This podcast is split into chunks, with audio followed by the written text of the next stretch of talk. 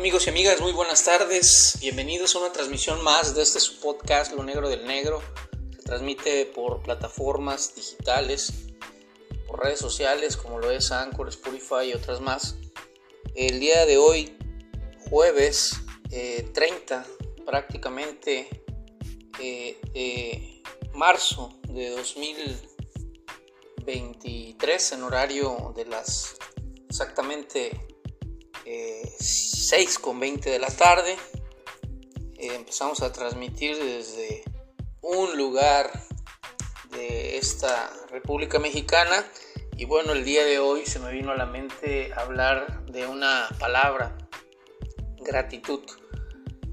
Y es una palabra que aparentemente es una palabra muy corta, pero que alberga realmente una situación de, de cosas que, aparentemente se ve que, que, no tiene uno ni idea ¿no? de, cómo, cómo poder practicar esta palabra que inmiscuye muchas cosas y que tiene un alcance inimaginable. Me vino a la mente porque muchas veces uno eh, es ingrato ¿no? con, con la vida, con los trabajos, con las personas que, compartimos a, nuestro alrededor. Y la realidad es que el día de hoy me doy a la tarea de poder compartir mi experiencia en base a eh, mis propias vivencias, mis propias experiencias a lo largo de mi camino. No soy la misma persona que pensaba hace 30 años, ni hace 35, ni hace 20, ni 25 ni hace 15 ni 10. No son los mismos pensamientos, las mismas actitudes y las mismas aptitudes. Todo va cambiando conforme uno va adquiriendo experiencia y lógicamente dicen que se adquiere sabiduría, eh, conocimiento, que la práctica es el maestro. Pero cuando se es joven, la presunción de la juventud, no digo que todos los jóvenes, porque hay jóvenes en algunos otros lugares en donde se tienen que hacer responsables y maduros y maduras, como me lo comentó alguna vez Mayra, que es una mujer muy especial y que precisamente le dedico este programa a ella. Donde quiera que estés y te encuentres, en este momento, a esta hora, con quien estés, este programa es para ti. Eh, Mayra, eh, LR, para poder no decir sus apellidos. Y bueno, pues la realidad la verdad a todo esto es que es una mujer que eh, le guardo mucha gratitud y siempre la voy a tener debido a que eh, durante mucho tiempo, yo podría definir más de dos años, eh, me ayudó en muchas cosas, con muchas situaciones alimentarias, con muchas cuestiones de apoyo, de atención. Muchas veces uno es ingrato porque a veces uno desprecia a quien te ayuda, a quien te apoya.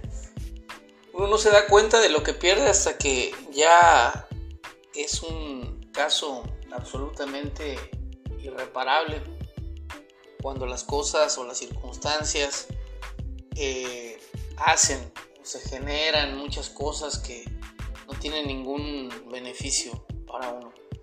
Yo decidí realizar este programa porque siempre he hablado de las deficiencias del orden municipal, gubernamental, de algunos otros temas, he hecho entrevistas a personas como lo he hecho con antelación en otros estados, he hecho algunos, algunas aportaciones como fue el tema alguna vez que se tocó de el peyote del hipopora williamsi, temas de medicina, como el tema del cuidado del oído, con una eh, otorrino, este, otorrino laringóloga en el estado de Puebla. Y bueno, he estado caminando en distintos estados, en distintos lugares, en distintos eh, momentos, pero me doy cuenta que eh, de todas las experiencias que he tenido, hasta mi propia familia, nunca he tenido esa oportunidad de poder ser tan amado como me amó me amaron mis abuelos maternos. y pienso que también una parte de mis abuelos paternos, pero siempre tengo más eh, inclinación por, por el recuerdo de mis, de mis abuelos maternos, ya que ellos fueron como mis padres. No fueron los padres biológicos, pero dicen que no es más padre el que, engendra, sino el que cría. Y para mí ellos fueron parte importante a pesar de ser personas muy, muy, muy sencillas, con un conocimiento muy básico. Y bueno, a pesar de ser unas personas analfabetas, eran personas que tenían mucho corazón, sobre todo mi abuela, ¿no? Y por eso debo gratitud a ella. Así como digo, este programa va a ser muy breve porque yo de corazón quiero expresar a esta mujer que sé que es una excelente mujer, una excelente madre, una excelente profesionista, una eh, excelente ser humano, una excelente ciudadana, ya que eh, salva animales, los esteriliza, hablando de, animales, este, perros, gatos, y es una excelente persona que tiene esa capacidad de poder apoyar, ¿no? Eso lo tiene como un don, una virtud nata en sí.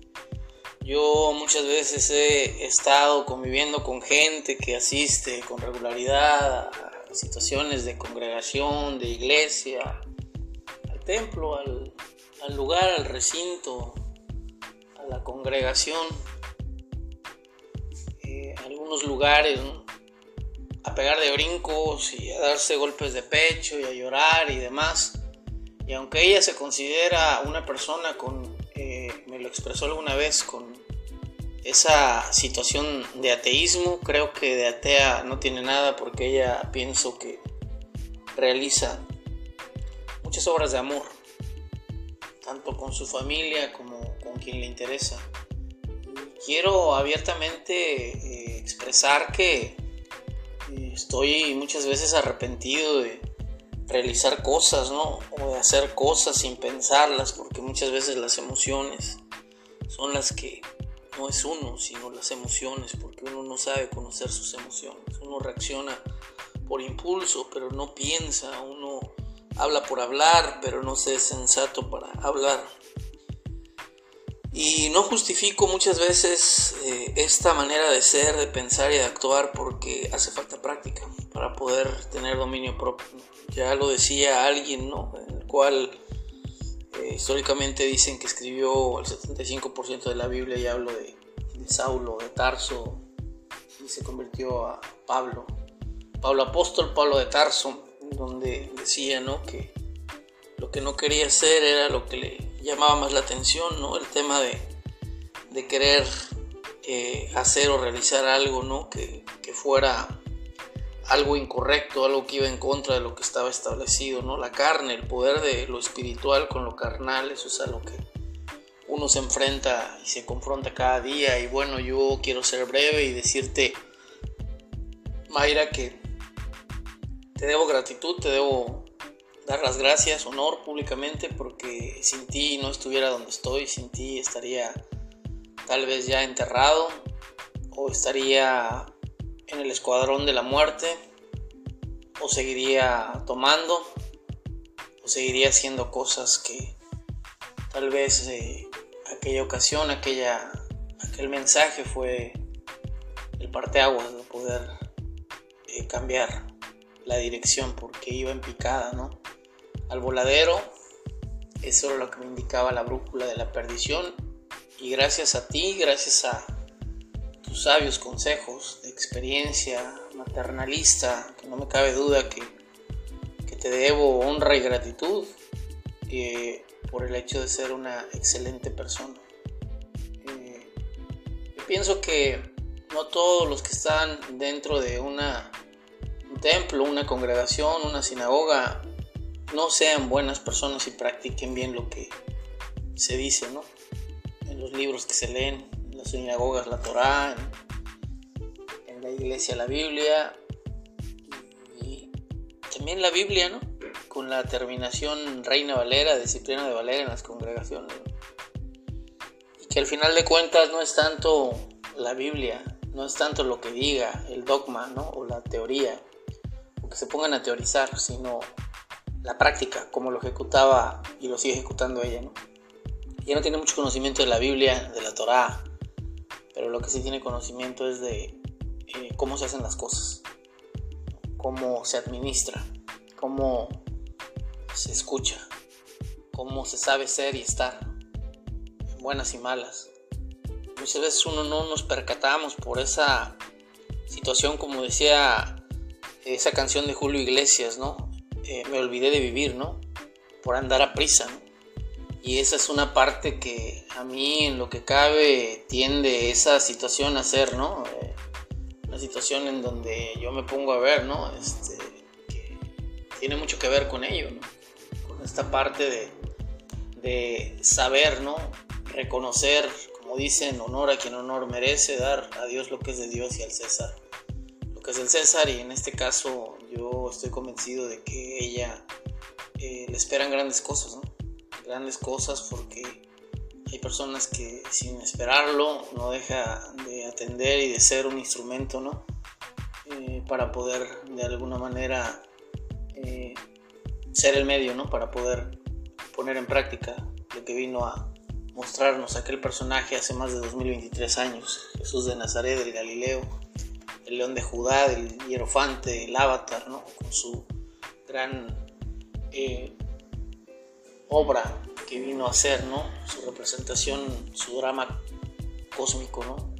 En donde él tuvo gratitud por su Padre Celestial, su poder superior, por el gran arquitecto del universo para la comunidad masónica, Egadu para Elohim, para los judíos, para la comunidad judía,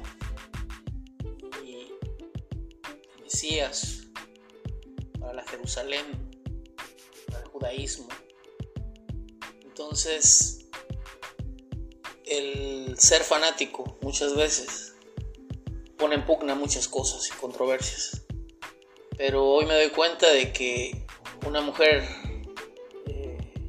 valiosa por el hecho de ser mujer, por el hecho de gestar vida, por el hecho de ser intuitiva, ellas pienso que tienen el tercer ojo desarrollado, más que nosotros. Ellas son más fuertes. Y lo pongo como ejemplo en el parto, nunca lo he sentido ni lo sentiré. Pero tienen un poder de resistencia, una fortaleza. Le comentaba el otro día que históricamente para poder llevar a Tenochtitlán, al emperador a Moctezuma, nieve de limón, tenían que venir corriendo por medio de estafetas eran corredores y corredoras, hombres y mujeres, que venían desde Veracruz, desde el puerto, cargando la nieve en estafetas. Y bueno, vaya gallardía, ¿no? No se diga, ahí también hay corredoras rarámuris, hay corredoras como Lorena, como Lorena Ramírez, corredora de pies ligeros. Bueno, eh, mujeres tenaces, valquirias, guerreras nórdicas. Este programa se lo dedico Mayra y agradecerte por todo tu tiempo, por las enseñanzas, por tu oído, por la instrucción y sobre todo por eh, abrirme la percepción a otra dimensión. Dijeran por ahí la cuarta dimensión lo desconocido.